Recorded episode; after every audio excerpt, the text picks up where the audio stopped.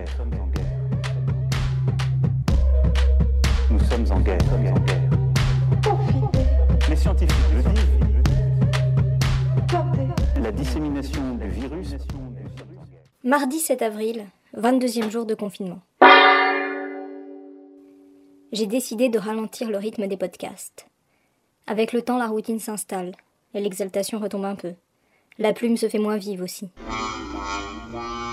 La majorité des témoignages que j'ai entendus de la part des gens de mon entourage va dans le sens d'un mieux-être.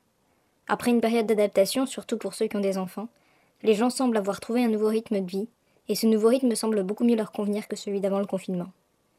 En ce qui me concerne, c'est tout à fait vrai.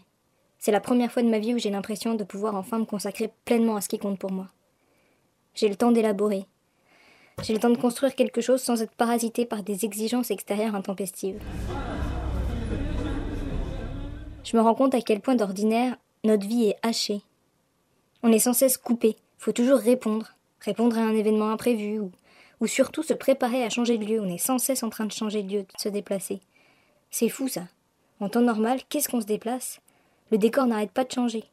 On passe de la maison à la rue, au transport, à son lieu de travail, on va dans des magasins, dans les écoles, dans des centres de loisirs, des salles de sport, chez les amis.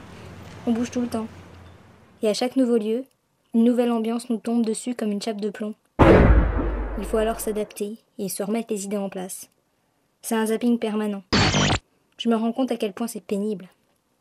En tout cas, moi, ça me fait souffrir. Je souffre, j'ai découvert de quoi je souffrais. Je souffre de ne pas pouvoir pousser mes idées jusqu'au bout.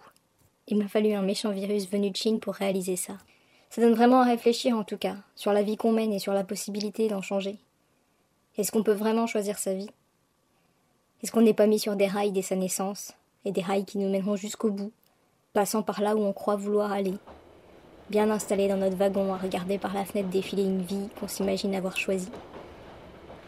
Quelle mouche pourrait nous piquer assez fort pour nous faire nous lever de notre siège et aller tirer la sonnette d'alarme, faire arrêter ce train qui file à vive allure, nous en faire sortir, aller voir ce qu'il se passe là-bas, en dehors de ce chemin de fer? Qu'est-ce qui fait qu'un homme ou une femme, un jour, prend une vraie décision, une décision qui fasse acte et qui infléchisse réellement le cours de son histoire Qu'est-ce qui peut donner un tel courage à quelqu'un? Et pourquoi est-ce qu'il faut du courage d'abord? Pourquoi est-ce que nous, êtres humains, nous restons là sans broncher à subir cette vie qui nous passe dessus? Nous sommes en guerre. Nous sommes en guerre. Nous sommes en guerre. Les scientifiques le disent dissémination du virus.